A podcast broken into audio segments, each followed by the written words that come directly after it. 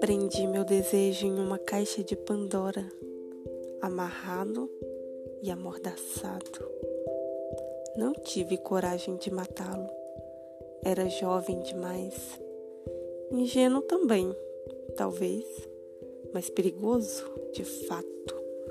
O suficiente para me fazer ser quem eu realmente sou. Prendi meu desejo em uma caixa que agora é minha.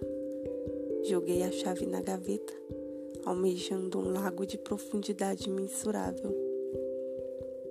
Escorregadio e elétrico, ele se debate dentro do objeto estampado de cara. Cara da vergonha e covardia. Escolhi madeira rústica para adornar uma máscara que me tranca.